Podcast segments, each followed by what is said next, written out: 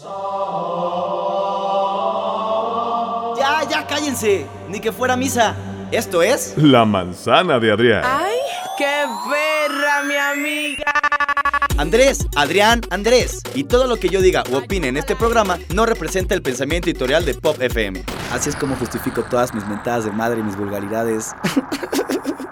¿Qué pachuca por Toluca, banda? ¿Cómo están? Bienvenidos a el segundo episodio de La Manzana de Adrián. Ahora sí agrega aplausitos. Ah, no tienes, ¿va? Venga. Oiga, manda, espero les haya gustado el primer episodio. Gabriel, la neta, se la sabe toda por todas. Y en temas de historia y de cultura LGBT en México, la verdad es que mis respetos, Gabo. Besazos. Eh, estoy seguro que va a escuchar este programa porque al vato le gustan mis programas. Ay, gracias, un fan más. Que por cierto, recibí ahí datos en exclusiva de que este podcast, de los demás producidos por Pop FN, es el más popular y el más escuchado. La cara de mi coordinador aquí de que verga culeros esos quemando nuestros programas. Pero banda es un orgullo y la neta, pues obviamente gracias a ustedes que nos siguen, que están pendientes, que les gusta y les interesa el contenido que estamos creando. Ya saben que en este programa somos súper religiosos y la oración del día de hoy es a la Santa María Virgen del Camino para que sus mecos, por favor, le sepan a vino. Así que, Dios, Padre, Hijo, Espíritu Santo, amén. Eh, les voy a presentar a nuestra invitada especial del día de hoy. La neta, yo ya traía esta como muy acumulada y, güey, oh, me da mucho gusto tenerte aquí. Terry Holiday, ¿cómo estás, bebé? Bien, bien, muchísimo, muy bien. Agradezco la invitación. Espero que mis vastos conocimientos sobre el tema sean de interés y de utilidad para todos. Me encanta. Pues muchísimas gracias, obviamente, por aceptar la invitación. A mí me encanta que estés presente. Yo soy tu fans. Yo te conozco y te sigo de toda la vida. Sí, verdaderamente. Ay, su cara está impactada. ¿Sabes cuántos años tengo? No, no tengo idea. tengo 26. Fíjate nada más. Hace 26 años yo que venía llegando de Monterrey, de regreso, y qué padre. Me da mucho gusto. Pero ¿por qué no te presentas? Porque tal vez, muy ingenuamente, hay algún homosexual por ahí que no sepa quién eres. Pero ¿cómo? No, es que no salen de su casa. Es lo que yo digo. Digo, un año de pandemia no es como para que se hayan olvidado de mí. Verdaderamente. Mira, soy Terry Holiday, llevo casi 50 años en el ambiente LGBT, TTTT, IQMD y más pero muy feliz, muy orgullosa de, ser quien soy, de haber tenido la oportunidad de dar visibilidad a todas las chicas trans ahora, porque antes pues nada más éramos jotitas, pero, pero ahora ya con la evolución y con la globalización, pues ya somos las chicas trans. Así es que para mí es un, es un honor, es un placer no solo estar aquí, sino haber estado desde el inicio de los tiempos. Claro. O sea, verdaderamente icono. Banda, sean muy conscientes y si no saben quién es, googleenlo, no les cuesta absolutamente nada. Ay, no, ahí en Wikipedia. O sea, hasta página de Wikipedia, ¿cómo se quedaron heladas? Claro, claro. y ni modo, soporten, Jotas. Ajá, la verdad, la verdad, pero, pero sí, estoy en esto desde Avándaro, desde el eclipse de, de, ¿cómo llama? de Puerto Ángel, allá en los setentas.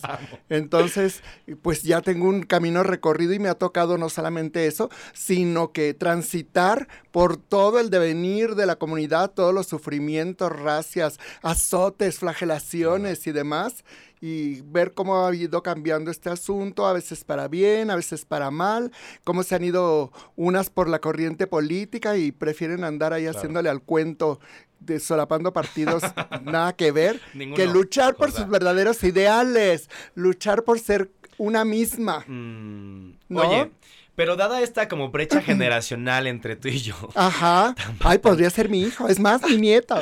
No. Pues yo quería como hacer esta pequeña como comparativa o, o, ahora sí que, ajá, sí, pues una comparativa. De, cómo fue eh, tu inicio como identidad LGBT comparado con, la, con el mío. Básicamente nuestra salida de closet.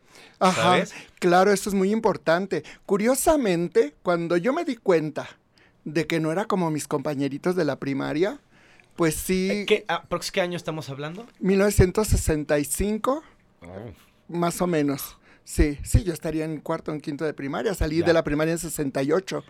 Así Ya. es. Y además estaba en el colegio del Tepeyac, que era de puros niños. Entonces yo para donde volteaba veía carne y yo decía, ay, ¿por qué me gustan los niños? ¿Por qué me gustan los niños? Incluso uno, un niñito decía que yo era su novia. Y yo encantada, ¿no? Pero pues O sea, er- eras como de una expresión muy femenina a pesar de que Sí. era- todavía eras identificado como varón. Sí, bueno, según ellos, ¿no? Porque, ok. porque se- yo, según yo ya era niña, ¿no? Desde siempre. Sí, pero estaba en la escuela de los niños y mi hermana estaba en la escuela de las niñas, porque así era antes, ¿no? Ya. Hasta ya, hasta la secundaria, ya estuve en una escuela mixta en Coyoacán, entonces pues ya tuve oportunidad de tener amigas y amigos. Ya. Entonces mis amigas me solapaban mucho mis joterías Claro. y mis amigos me las celebraban, porque siempre, pues, como era bonita, y sigo siendo, ¿Verdad? me Y soporten, me- Jotas, me, y jun- me soporten. juntaba con las niñas más bonitas de la escuela y todo, entonces todos los niños querían ser nuestros amigos. Entonces eso nos daba un, un empoderamiento pues chido y, y fue muy bonito porque eso me ayudó a, a esa especie de salida del closet. Ok. Yo en realidad nunca estuve en el closet, mi familia siempre fue muy comprensiva y como desde niña pinté fuerte, o sea, no, no, no, había, no había lugar a dudas, no decían, ah, este es puto. Pero bueno, entonces, Pero, o sea, y, y- y al menos de tus compañeros en clases y así. pues mis compañeros en clase sí que me mandaban una, cor- una cartita que, ay, me gustas, que quién sabe qué. O cuando jugábamos en el recreo, de, a ver la botella.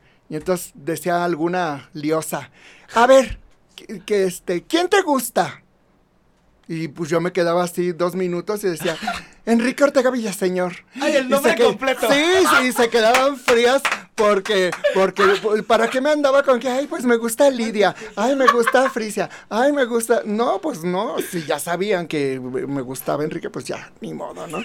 Besazos. Enrique, que está escuchando y nos está viendo. Pues si está vivo, ya ha de ser un viejecillo ya, ¿no?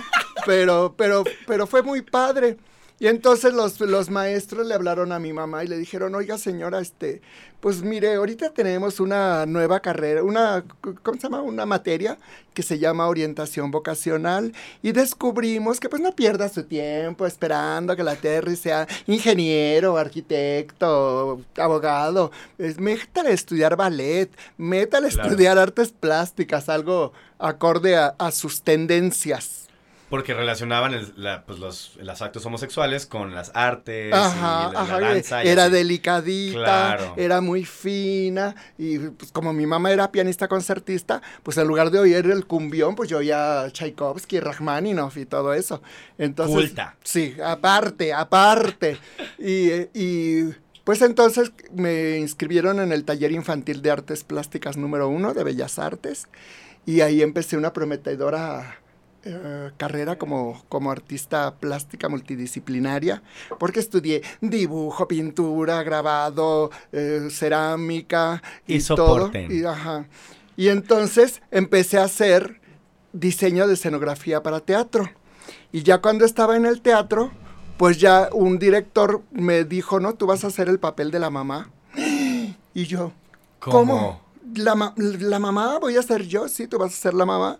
Y aquí está tu diálogo. Yo tenía que decir, Claude, todas las mañanas el mismo tiradero, levanta tus cosas. Y yo dije, ay, sí, yo soy la mamá. Y cuando Sí. me dieron, cuando me dieron mi vestido ampón así, muy cincuentas, todo vintage y todo, no, yo ya no me lo quería quitar para nada. Entonces ahí me di cuenta que no solamente era gay, sino que era vestida. Claro, porque en ese entonces así éramos es como las se conocía. vestidas. Ahora es despectivo, peyorativo y, y clasista y racista y homofóbico y misógino, pero éramos las vestidas. Claro. Y ahora no, ahora ya somos las mujeres trans. Vean qué curioso, o sea, justo era lo que estábamos hablando en el episodio pasado con Gabriel, ¿no? Que no se puede juzgar datos históricos con actuales conceptos, porque realmente así no era el entendimiento No. antes.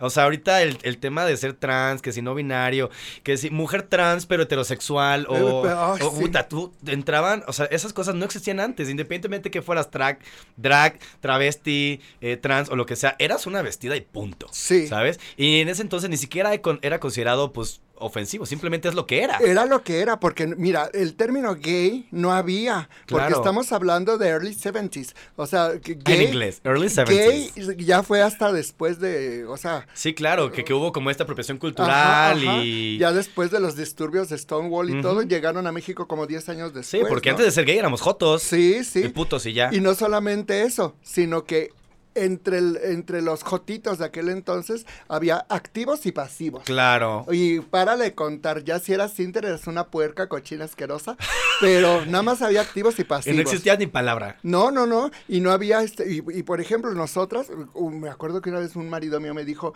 cállate, si tú fuiste una loquita de la zona rosa. Ahora les dicen circuiteras, ¿no?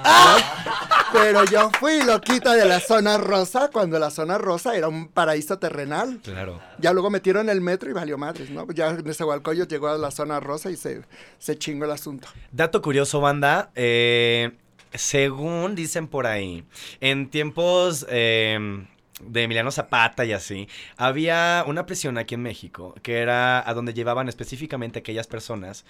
Bueno, metían a todo mundo, pero los dividían por pabellones ordenados alfabéticamente. Y pues a las personas que estaban. Que las, Así que, como tú, que- así como iban yo. a la crujía J.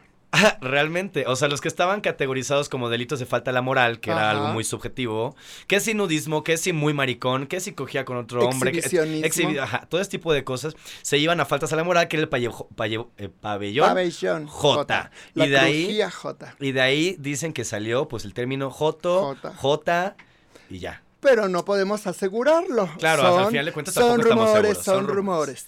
Pero, pero sí, así fue. Oye, pues mira qué curioso. O sea, la verdad, es, la verdad es que me sorprende mucho. Yo no conocía como tu caso peculiar en, en este tema de salir de closet, porque a mí me tocó algo bastante opuesto. Ajá, ¿Sabes? no, y te no, estoy no. hablando de que eso fue hace 10 años. Bueno, yo, yo te voy a decir una cosa. A ver, cuéntame hace 10 años. O sea, yo realmente yo estuve en una escuela marista, donde la mayoría de los estudiantes eran varones. Ajá. eh, y yo, digo, si bien no era el más femenino, pues tampoco era el más masculino. Pero ¿sabes? eras desmadrosa. Pues hasta no eso, yo era un niño ¿No? muy introvertido. O sea, sí, No me digas eso. Real nada que ver. O sea, mi mamá lo dice. eh, en, en ocasiones he hablado con ella eh, público para que la gente como que dimensione. Y no es nada que ver. Ella misma dice, si hubieran conocido el Adrián de hace 10 años, Ajá. no entendían qué era lo que era porque yo realmente vivía muy acosado y muy bulleado.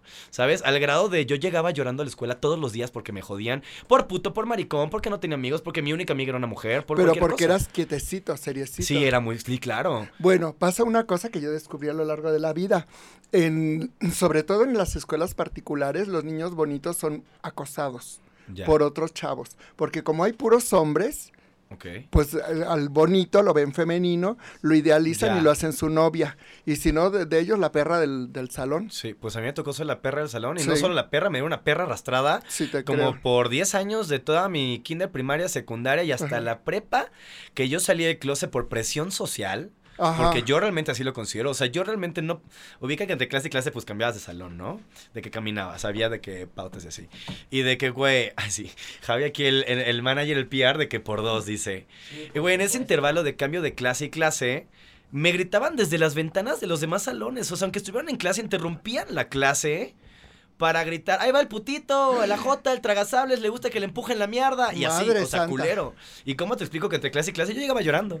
Obviamente ya para que terminaba el día de 8 de la mañana a las 2 de la tarde que salía de clases, o sea, era un llanto acumulado. Y mira, y no te ves muy jota. Eh, Verdaderamente yo siento que no tanto, pero en ese entonces... En ese entonces Igual y sí, en- en- entre que yo era más introvertido y obviamente pues me reprimía yo más, pues, pues era objeto de joda. Y no solo de mi generación, generaciones arriba y abajo y hasta los maestros se burlaban de mí.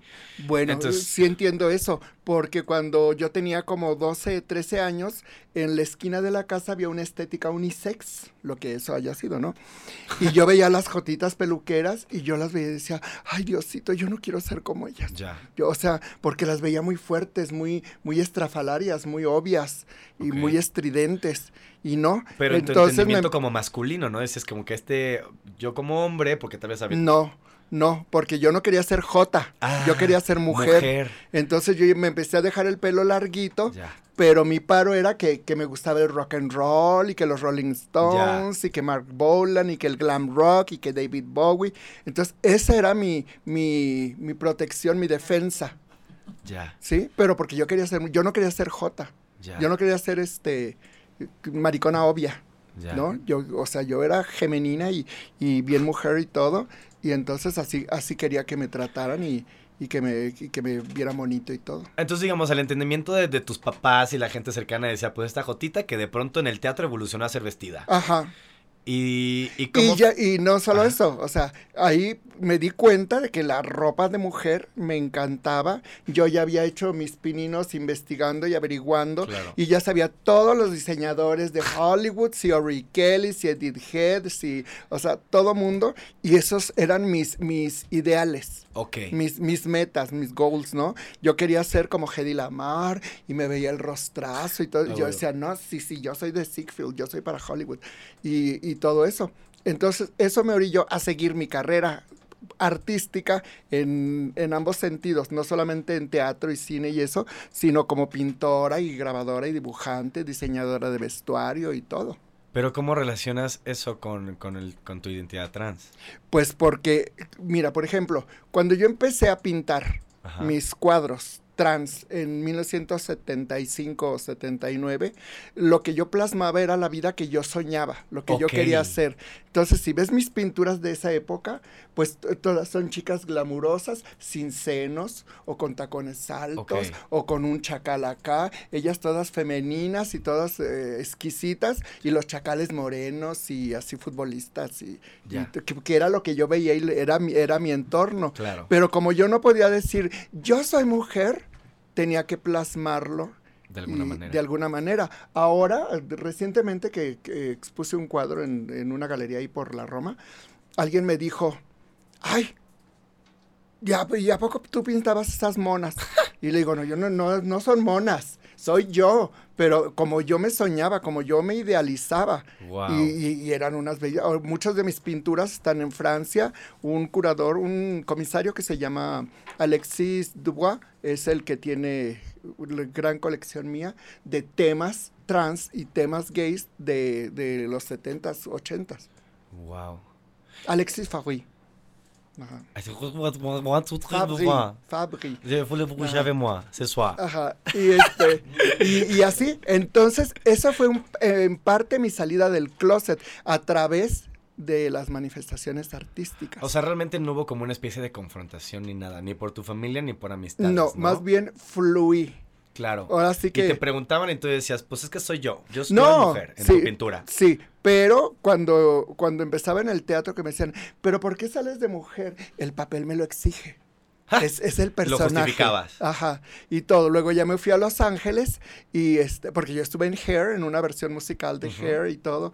Y este, y me fui a Los Ángeles y pues ahí se me abrieron los ojos a la putería y Hollywood Claro. Boulevard me quedó chiquito y regresé con mis estiletos y mis pantalones de satín. Patrona. Entonces, Otra. entonces ya era el 77, 78, que ya empezaba a haber marchas gays, que ya empezaban las Jotas a, a exigir sus derechos, a pelear por lo que se les había negado y todo. Y entonces a mí ya me empezaron a tomar como estandarte, porque yo, chiquita y, y niña como era, había tenido aquellos tamaños para vestirme como yo quería, Claro. traer el pelo como yo quería y hacer de, de mi vida una vida digna.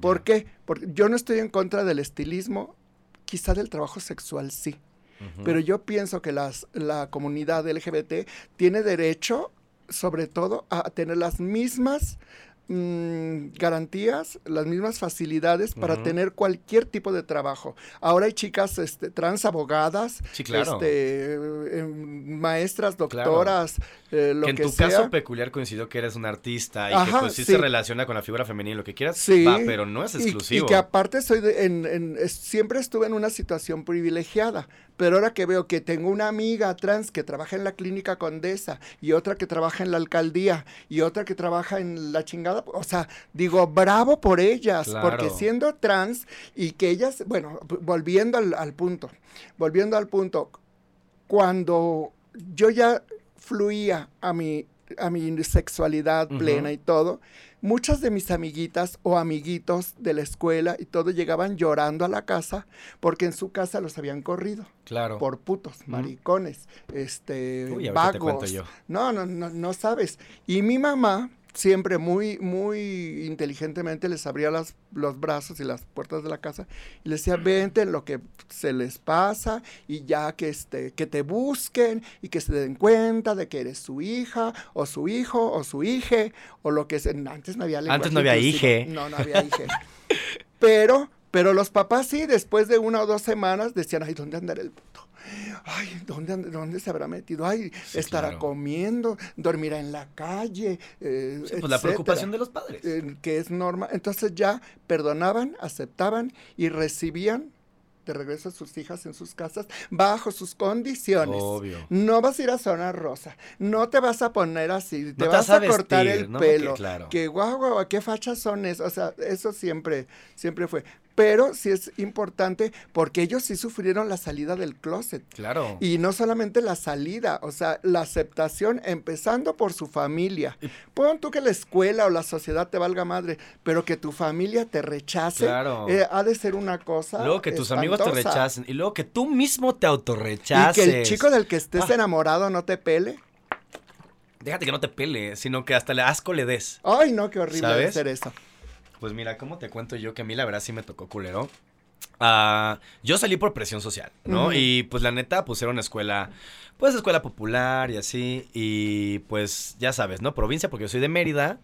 Ajá. Este, pues todos los papás se conocen, todos los compañeros se conocen, todos Ah, son amigos de todos. Entonces ya sabes, el chisme así corre. Y yo me acuerdo que salí del closet el primero de marzo del 2011, jamás Mira lo voy a olvidar. más. Yo tenía 15 años y ya me llevaban tanto jodiendo que yo en una clase de matemáticas con mi maestro Mario, uno gordito moreno, Mm. en mi salón había lección de cálculo, me acuerdo perfectamente. Y no pude hacer lección, interrumpí la clase y fui a como al maestro a decirle, ¿puedo decir algo yo? Ajá. De que, y él como así de, ¿a a mí o qué? No, pues a, a- a mis compañeros, de que me gustaría decir algo al salón. Y, ah, ok, como que no entendía, ¿no?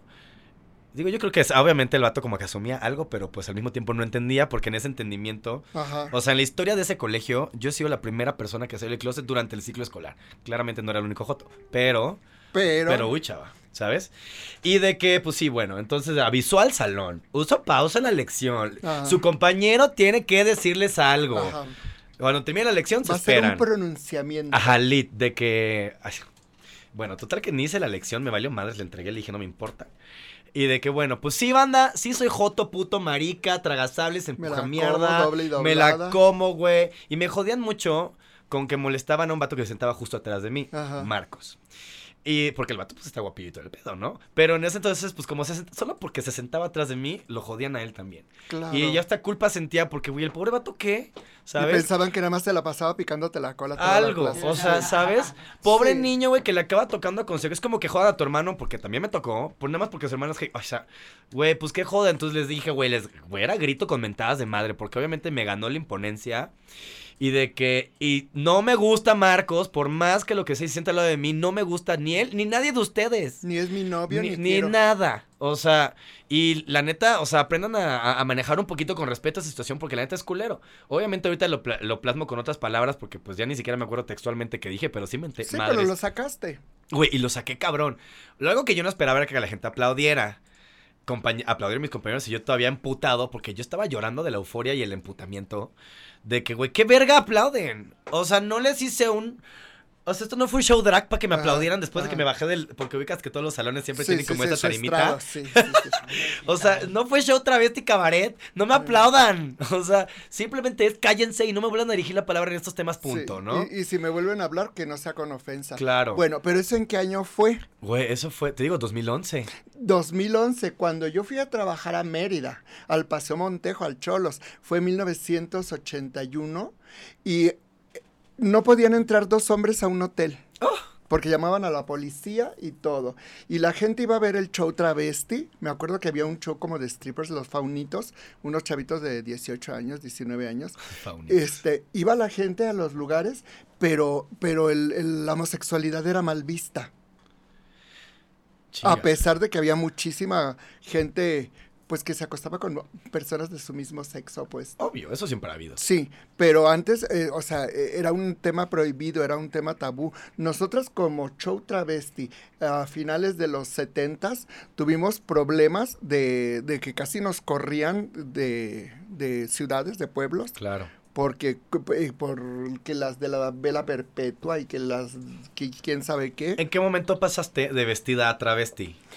de vestida pues casi fue lo mismo porque primero o sea en realidad la primera vez que me vestí fue en el teatro Ajá. en la casa nada más, ay, me ponía tantito de mi mamá y me ponía tantito rojito. Claro. O cuando no estaban, pues, me ponían las zapatillas. O eh, de niña, tengo una hermana. Entonces, cuando mi mamá estaba tocando el piano, mi hermana y yo nos amarrábamos una toalla, un trapo, De qué y andábamos, y andábamos haciendo que éramos este Sherezada y Rimsky Korsakov y por acá, y que el lago de los cisnes y todo eso. Entonces, este, Prima bailarina. Sí.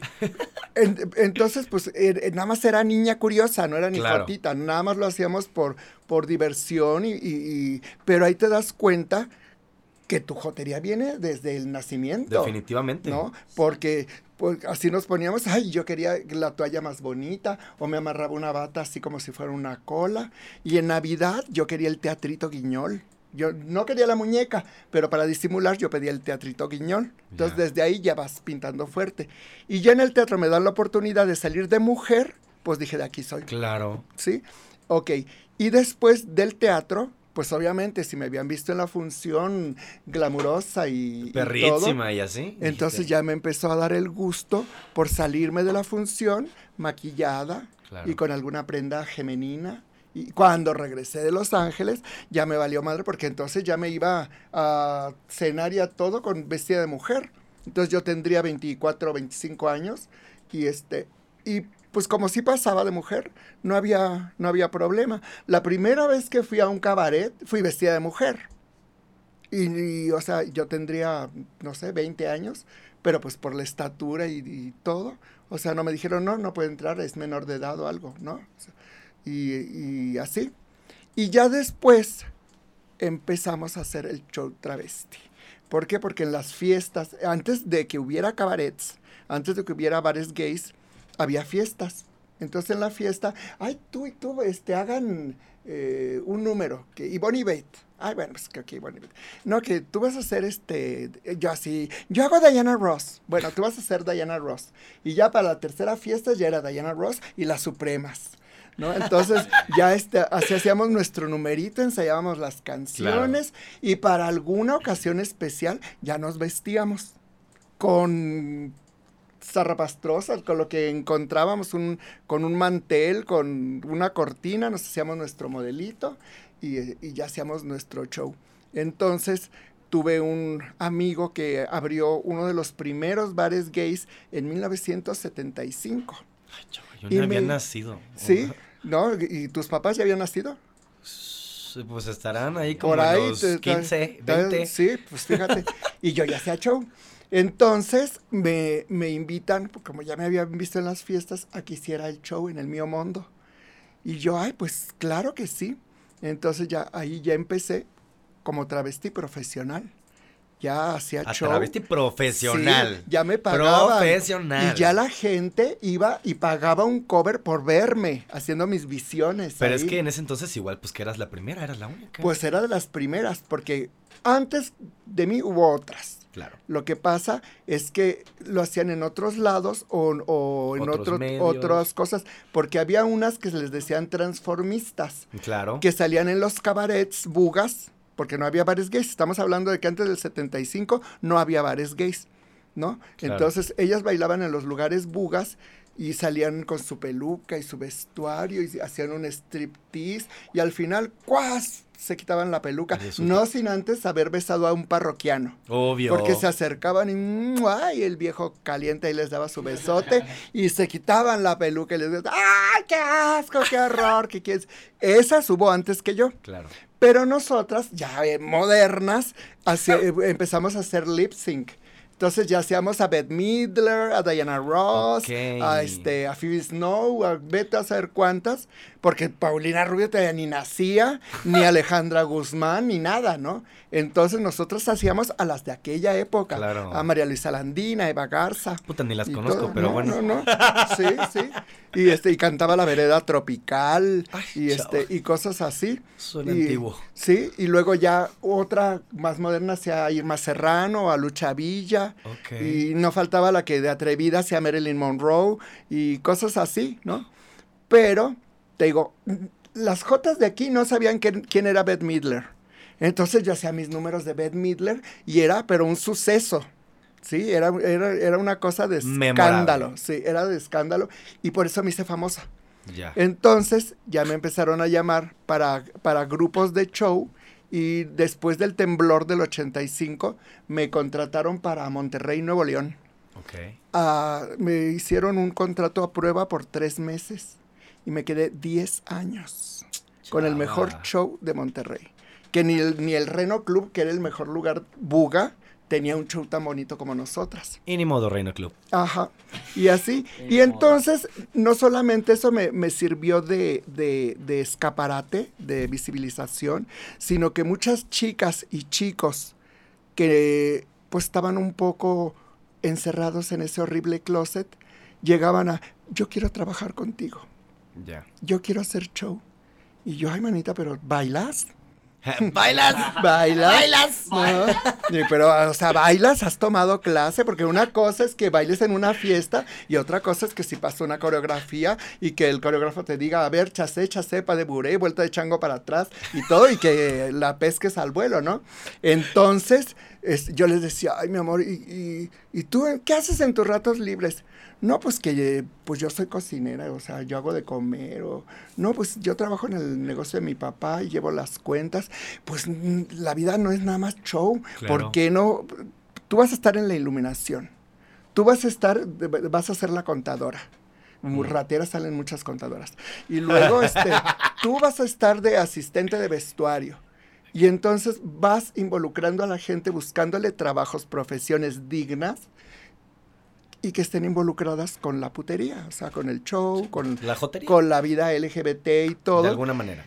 y que tienen una manera digna de vivir y una manera segura de decirle a su familia, pues ya ves, tu hijo el Joto ya tiene un trabajo y he, podido salir adelante gracias a, a lo que estudié y a lo que Claro. aprendí y a lo que me enseñaron. Y aparte, eh, por ejemplo, las que querían tomar corte y confección y en aquel tiempo les decían, no, eso es para mujeres. Claro. Tú puedes hacer este carpintería, ajuste mecánico o electricidad.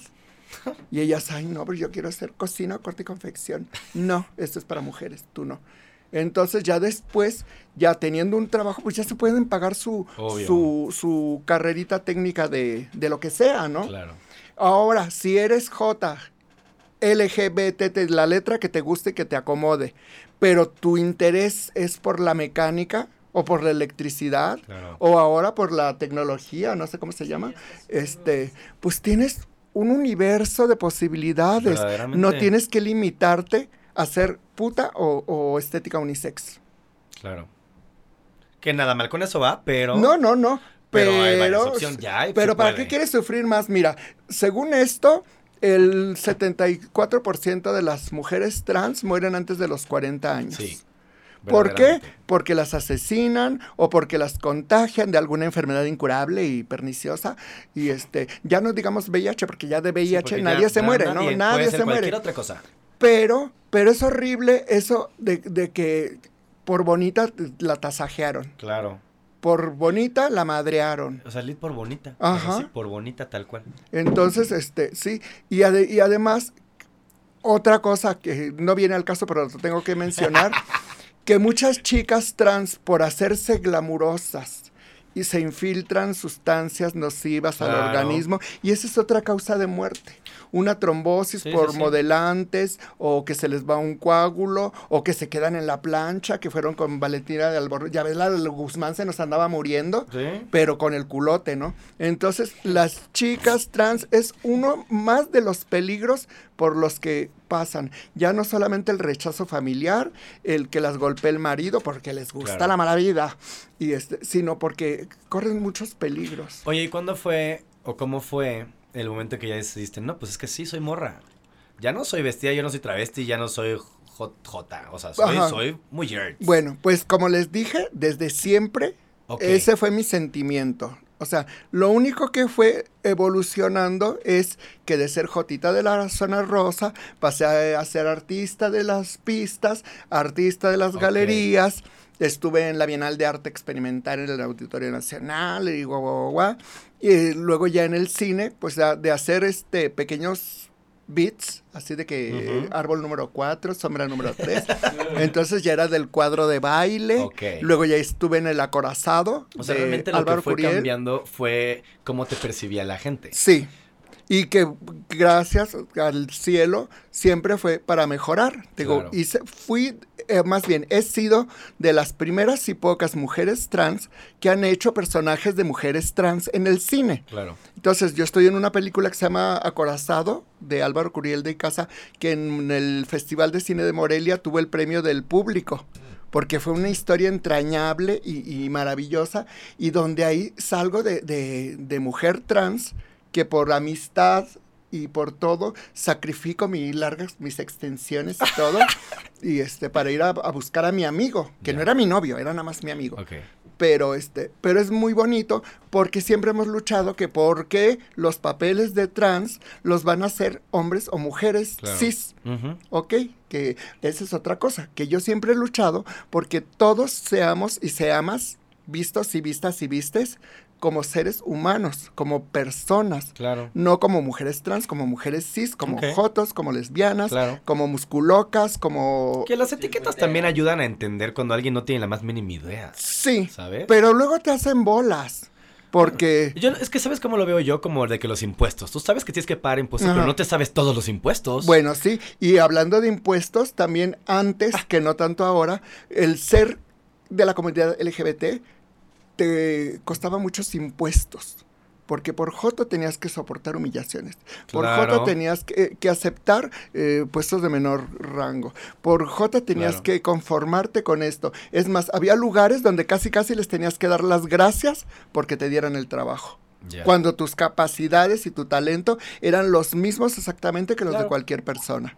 Entonces, eso cuenta mucho en el closet, en la salida del closet, Claro. porque hay gente que sí, que, que es este el, el diseñador, el director, el encargado, el X, y por tener el puesto, sigue en el closet. Claro. Y sigue con, con el, con el cargo de conciencia de que llegan otras jotas y las ve y tiene que disimular Claro. para que no la balconen y no le digan, ¡ay, mana, hello! ¿No? Es que Entonces, realmente la salida del closet es como muy subjetiva y ahora sí que cada quien tiene que saber cómo manejarla, ¿no? Sí. O sea, a mí me encanta decir, güey, sí salgan del closet, sean felices, pero a veces no se puede o a veces realmente las circunstancias no me lo permiten. Además, también tenemos que respetar la decisión de cada quien Claro. de si no quiere salir del closet. Ah, no, o sea, yo hoy en día con esto que está de moda eh, presentar demandas y así, Ajá. si sacan de alguien del closet, yo siento que esta persona puede demandar a quien lo haya sacado Sí, del closet sí. por abuso, por acoso Ajá. o por cualquier otra cosa, Sí. ¿no? O sea, realmente.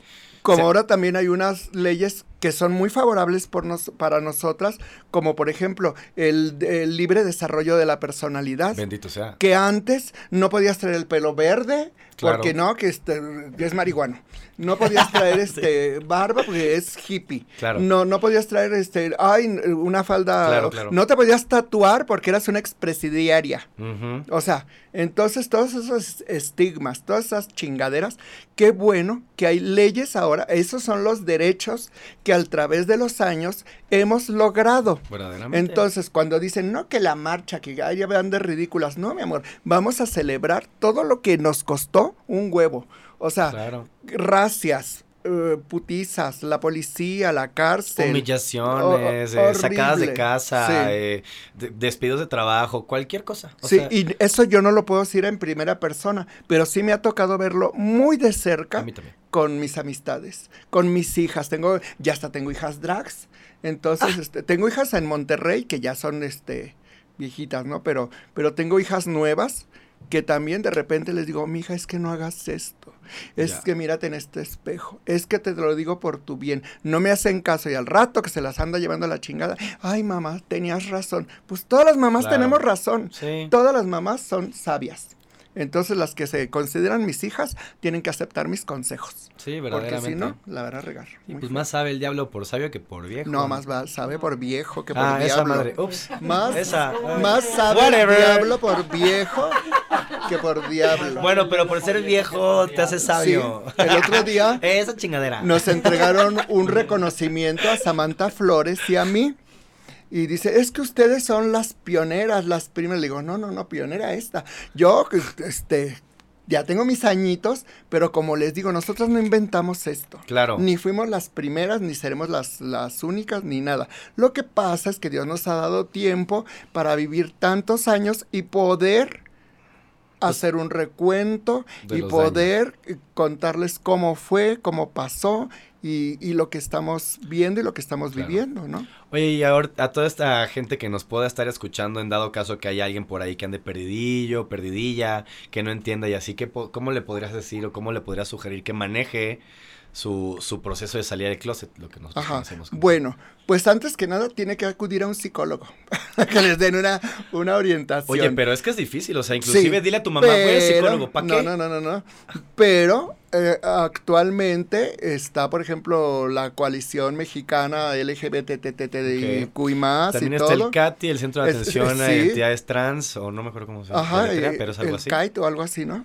Creo Bueno, que sí. Google en Katy sí, Trans sí, y sale así, Ustedes C-A-T-I. busquen o busquen centros de ayuda para la población, está el, el, este, el centro de la diversidad y, o sea, Opciones hay, y si no, Sí. hasta eso yo me atrevo a decir que estamos todos presentes. Definitivamente. Y mándenos un mensaje por Facebook, por Instagram, por Twitter, por donde sea. Ajá. Porque me atrevo a decir que al menos, pues todos aquí en producción, tanto Terry como yo, y pues por ahí busquen, ¿no? Personas o ideales o, o, o, o, o- o pe- perfiles que podrían ser como para ustedes un idóneo, un aspiracional, Sí. por así decirlo. No pierden nada literal mandando un mensaje. Ajá. No sé qué hacer, estoy en crisis. Y venga, o sea, tampoco sean expectativas. Quien quita que no puede contestarlos o no se da cuenta, pero pues tampoco pierden nada preguntando. Y pues al menos estamos, me, me atrevo a decir, tanto Sí, Terry como sí, yo, claro, claro. que si nos escriben, vamos a ver qué decirles, qué y comentarles. no solamente nosotros, sino pues, canalizarlos a alguna institución, Claro. saber a dónde van. Y entre mis contadas amistades está, por ejemplo, Kenia Cuevas, que es de la Casa de las Muñecas Tiresias,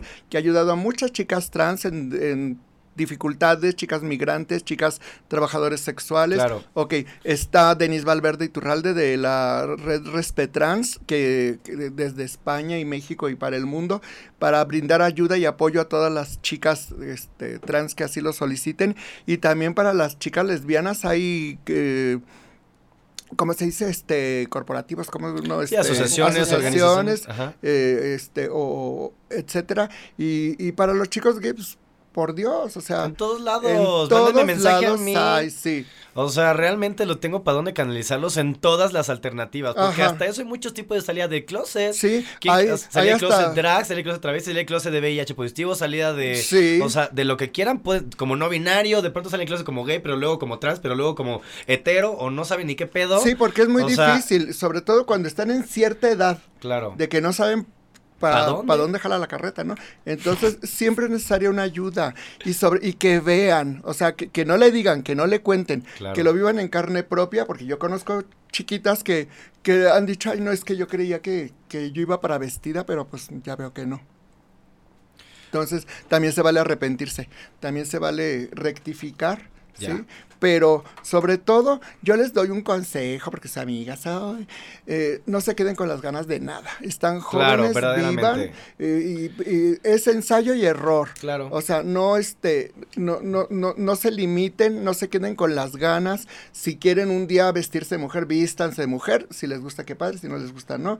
Si quieren un día, este, bueno, ahorita no se puede, pero si les gusta el beso de tres, pues ya es su problema. Ay, qué ¿no? padre, el No les- poliamor, No les, relaciones vayan a, a abiertas. pegar una piorrea venérea, pero este. Pues mira, la verdad es que a mí me da mucho gusto escuchar tu historia. Yo, o sea, realmente pensé que iba a ser, digo, al menos, ahorita, te cuento cómo me fue, por ejemplo, a mí con mi familia. Y, hacemos la comparación, a pesar de la diferencia generacional. Ajá. ¿No? O sea, yo cuando salí del closet, mi mamá me rogó que le dijera a mi papá antes de que él se enterara por chisme, porque ya están divorciados y no vivíamos juntos. Ajá. Y dije, bueno, ahí va.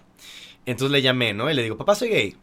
Como que se rió, no entendió y me colgó. Ajá. Y yo dije, pues bueno, ok. Mi papá de por ya no vivía en, en, en Mérida, yo soy de Mérida. Este, y en alguna de esas mi mamá tuvo que ir de viaje a algún lado por trabajo y, pues yo estaba, pues tenía 15, 16, 15. Y me quedé con mis abuelos, junto con mis hermanitos. Fui a una fiesta de 15 años y mi papá de pronto llega, se mete a la fiesta y como que me manda mensaje, me llama, que donde estoy me está buscando, ¿no? Y yo, pues, bueno, uh, pues ok, como que ya me voy, ¿no? Y sí, o sea, real se metió a la fiesta y me sacó. Y le digo, bueno, pero pues, o sea, tengo que llevar un, así, así tal cual, ¿eh? interrumpió. Y, y, yo le había dicho, o sea, pero tengo que llevar a mis amigos porque, pues, a ver, tenemos 15 años y, y es Mérida y así, ya sabes, las clásicas rondas que Ajá. una mamá lleva a todos y así, ¿no? Y dijo, ok, pero no puedo dejar a mis amigos, hay que llevarlos. Era de que súper temprano, pon tú que medianoche, ¿no? Y de que, bueno, pues los llevamos. Entonces los llevamos, silencio incómodo, ¿no? Pero en algún momento como que sacó un comentario raro y le digo, o sea, ¿y qué haces acá? O sea, veniste a sacarme y tú ni siquiera estabas en la ciudad, ¿no? O sea, como por... Ajá. Y como que se emputa, me da un arranque, le da como un arranque y dice, como que no me hables así frente a, a tus amigos, ¿no? Una madre así, como que él to tomó mi tono Respeta un poco impertinente, ¿sabes? Y digo, bueno, tal vez sí se me pudo haber pasado de la mano porque obviamente no nos llevábamos, ¿no? Ajá. Le doy la razón en esa. Pero, pues ajá, dejamos a los amigos y en ese transcurso de regreso, pues yo nada más veo que le digo, ¿a dónde estamos yendo? Y como que no me contestaba, ¿no? Y yo, ok, bueno, uh, um, quiero pensar que me va a llevar a mi casa, ¿no? O a casa de mis abuelos, o yo qué sé, a la suya. Y pues ay, se está yendo, ¿no? Por calles. Y yo, pues, ajá, papá, ¿qué pedo? Y se estaciona en un parque oscuro sin luces. Bueno, para no hacer el cuento largo, me agarra de las greñas, me aporrea contra la ventana y me empieza a dar de putazo puño cerrado. Ajá. Diciéndome que pues yo debía ser un hombre, ¿no? De que machito, que qué ridículo como que agarrando de gancho el que como que lo hice quedar mal porque le hablé groseramente frente a mis amigos uh -huh. diciendo, "Ah, te quieras ver cabrón, pues pórtate como cabrón, ¿no? Te quieras ver muy hombrecito, pues pórtate Ay, como miedo. hombrecito." Pero estamos hablando de putiza, putiza, moretones, de que al punto uh -huh. de que quise salir el coche, abrí, carriendo, güey, me agarró la playera, me volvió a meter y puso seguro al carro, insistió que me decía que le golpeara de vuelta porque si tan hombre, uh -huh. pues pues pues hombre, golpéame, ¿sabes? Obviamente pues yo no no te voy a golpear, o sea, eres mi papá, no, no, no te voy a pegar, Ajá. no. Hasta un güey así de que vendiendo elotes en la esquina, de que tocó la ventana, de que todo pasando. bien, y yo llorando, güey, así, berrinche máximo, hasta el moco y la saliva escurriendo. Y papá, es mi hijo, no te metas, yo decido cómo educarlo, lárgate a la verga, ¿no? Como que lo manda a la verga, cerró la ventana otra vez, y yo voy así, güey, muriéndome. Para no hacer cuento largo, pues, ajá, acabó la putiza, yo nada más nunca le pegué, nunca le respondí, nunca nada yo al, pues a la vez como que no entendía qué pedo. Y pues nada, ¿no? Bien vergas el vato, pues regresa a su casa y deja la puerta abierta, como que anda por hecho que yo nada más voy a entrar y me voy a meter a, a dormir, ¿sabes? Pues ah, digo, para mi suerte, no tenía celular, no me acuerdo por qué, o no sé si en mi arranque lo dejé tirado punto en el coche, yo qué sé. Y me fui corriendo a casa de una amiga que vivía por ahí, ¿no? Que tampoco es como que viviera cerca. Así, o sea, puteada, moretoneada, humillada. Ensangrentada. Hasta eso me acuerdo que no sangré, pero pues como que en el coche tampoco hay como mucho rango Ay, de, de, de forjeteo, ¿sabes? Pero sí, sí, tenía el putazo. o sea, sí. Y más no, el putazo y el emocional. O sea, claro. ese, ese me dolió más, obvio. Uh -huh. Y obviamente, pues mi mamá estaba de viaje, yo no tenía el teléfono, no me sabía el teléfono de mi mamá. No, no, no sabía qué pedo. ¿Quién te ayudara? Y llegué a casa de mi amiga, me quedé en casa de mi amiga, pero me quedé en casa de mi amiga el fin de semana completo. Uh -huh. En lo que llegaba mi mamá de viaje, pon tú que hasta el martes, pon tú, ¿no? Hasta que por X o Y, no sé cómo, un amigo llegó a casa de mi amiga, coincidió que, que su mamá tenía el teléfono de mi mamá, lograron hablarle y fueron a buscarme a, a, a casa de mi amiga, ¿no? Obviamente, o sea, un desvergue. Ay, o sea, yo no. viví putazo, secuestro, todo. Humillación, todo, güey. Y, y, nada, o sea, hasta, hasta muchos años después yo realmente pude como que analizar y entender qué era lo que había pasado. Y digo, hasta ahorita la verdad es que como que no lo culpo y sí lo culpo, ¿sabes? Obviamente, pues en él está tomar decisiones, pero al mismo tiempo en él también no estuvo que su educación fuera así, ¿sabes? Porque, por ejemplo, eso ya fue como mi chama, ¿no? Oye, que le pregunté a su mamá. Su papá ya falleció, mi abuelo. Mm. Le pregunté a mi abuelo, o sea, ¿qué pedo? ¿Cómo por? Porque mi abuela es la más progresista, pro drogas, pro marihuana, no. pro trans, derechos humanos, de eh, todo. ¿Y él no? O sea, y, y, y, su hijo, el mayor, o sea, todo lo opuesto. Y dice, pues que, o sea, realmente su papá, su, tu abuelo, que ya Ajá. falleció, o sea, era otro grado que no te puedes ni imaginar las putizas que le metía Que sí, porque entraba a la casa con los zapatos sucios. Ajá. Que sí, porque... nos- A pan y son- verga, dicen en Monterrey. O sea, nada. O sea, realmente al grado de que mi abuela ni siquiera me podía contar de manera concreta específicamente qué pasaba. Porque ella misma empezaba a tartamudear y se ponía nerviosa. Porque y, era una tras otra. O sea, real, ¿sabes? Y dije, bueno, o sea, ahora entiendo. Y pues, nada, digo, hoy en día te estoy hablando de que eso ya fue hace más de 10 años, fue hace 11 años. O sea, Ay, pero fue ayer, eso fue ayer. no, verdaderamente. Pero- Entonces, me causa mucho conflicto el ver cómo realmente pues te fue bien en comparación Mira, con otros. sí, porque- Y no habrá quien lo mataron, y no habrá quien lo... Ajá. O sea- sí, porque sí me fue bien realmente. Porque mi papá, que venía de una familia de militares, mi bisabuelo peleó en la revolución Ujú. con las fuerzas de Emiliano Zapata y que la chingada y eso. Me, una vez, lo, lo único que me dijo, porque él nunca estuvo de acuerdo, pero nunca me, me maltrató, ¿no? Pero nada más me dijo, es que si sigues así, vas a terminar o muerto o en la cárcel. Ay, yo así, ay, Dios mío. Entonces eso a mí como que me dio más fuerza para decir, ah, no, te la vas a pelar, ¿no? Y ya cuando vio que ya trabajaba y que todo, una vez se quedó así mi hoja de la anda y este, y la vio y me dice, ay, ganas más que un gerente de banco. Y le digo, pues sí, pero pues igual puedo terminar o muerta o en la cárcel. Claro. Y así, pero nunca hubo un, un trato de, de, bueno, te quiero y te perdono y te respeto y todo. Y como de por sí era alcohólico, entonces pues este no no había no había mucho de dónde Claro. de dónde Al final la verdad es que yo sí le aplaudo y le agradezco mucho a mi padre. Muchos años después, pues sí, de que comidita me pidió perdón. Bueno, más bien yo lo confronté. Y... pero sí limaron asperezas. Pues parcialmente, y yo sé que hoy en día él hace su esfuerzo, yo sé que no es precisamente el que más sepa sobre la diversidad y así, y eso que en general pues yo me la vivo en este lodo, pero pues como que hace un esfuerzo, ¿no? Y, y, y ya pregunta muy a su manera de, ¿y, y qué onda? ¿Y cómo ¿Tienes vato? ¿Tienes, Ajá. ¿Tienes algún chico por ahí, un galán? Ya sabes, muy en su Ujú. vocabulario de señor. Y yo, pues no, padre, pero cuando haya ahí te cuento. Ahí te cuento. Ay, pues sí, pero por lo menos no, el mío se fue a la tumba con sus rencores y Qué con terror. sus amarguras y todo. Pero de Pero cuentas, o sea, es...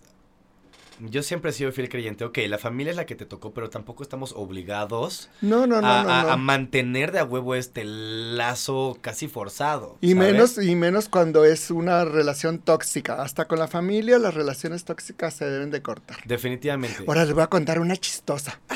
Cuando cumplí 18 años, ya nada más estábamos mi mamá y mi hermana y yo. Ya. Y les dije, oigan, fíjense que unos amigos van a hacerme una fiesta, pero váyanse a, ca- a casa de mi abuelita porque no van a venir mujeres.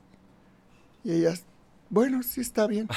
Y se fueron a casa de mi abuelita. Ay, no, pues que la Michael de Liza Minnelli y que yo de quién sabe qué. Y todas así bien padre. Y cuando como a las 11 de la noche se abre la puerta y entran mi mamá y mi hermana. Y mi mamá se queda viéndonos y así tapando a mi hermana.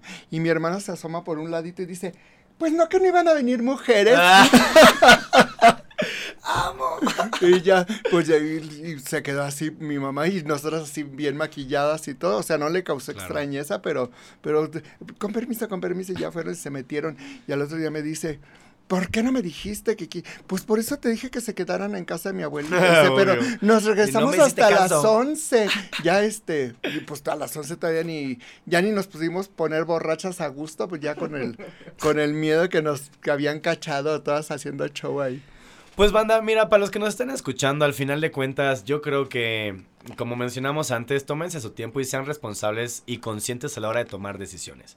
Era justo lo que hablábamos, hablábamos al principio del programa, ¿no? No se vale tomar decisiones enojado, pero tampoco se vale tomar decisiones en momentos de euforia. Entonces, por más que pueda ser que le estén pasando mal o estén teniendo desacuerdos en su casa o lo que sea, porque digo, porque el rango de edad promedio de salida del closet son los entre los 15 y los 12 años, según tengo entendido. Entonces, o sea, o al menos una persona descubre que es sexodiversa, el promedio, según estudios, a los 11 años. Entonces, entre A los esta... 14, yo diría. Mm, Igual y en México se toma un poquito más Mm. tiempo. Pero, o sea, simplemente sean inteligentes al momento de tomar decisiones, ¿no? No le van a decir a su papá súper católico que piensan que les puede romper la madre, que son gays y saben que los van a acabar sacando de la casa y, güey, tienen 16 años, ¿qué van a hacer? ¿Sabes? O bueno, si tal vez ya están armando su plan y lo que sea, simplemente ser inteligentes, estratégicos Eso. y, y- y- y tomen decisiones inteligentes a su bien, Sí. ¿sabes? No tomen decisiones arrebatadas, sino que vayan midiéndole el agua a los camotes, vayan Claro. hablando con sus papás, vayan soltándoles pistas. Oye, y Terry, pues todo. nos están cortando, que Ay, porque qué ya se horror, nos fue ¿eh? el tiempo. Ay, qué La neta, me encantaría seguir echando el chisme, Ajá. pero, pero pues te quiero agradecer, obviamente, por venir a, a compartir un poquito de tu experiencia. No, yo a ustedes, yo a ustedes por darme la oportunidad de externar mis vivencias. Y pues nada, esta es tu casa. eh, nuevamente, muchas gracias.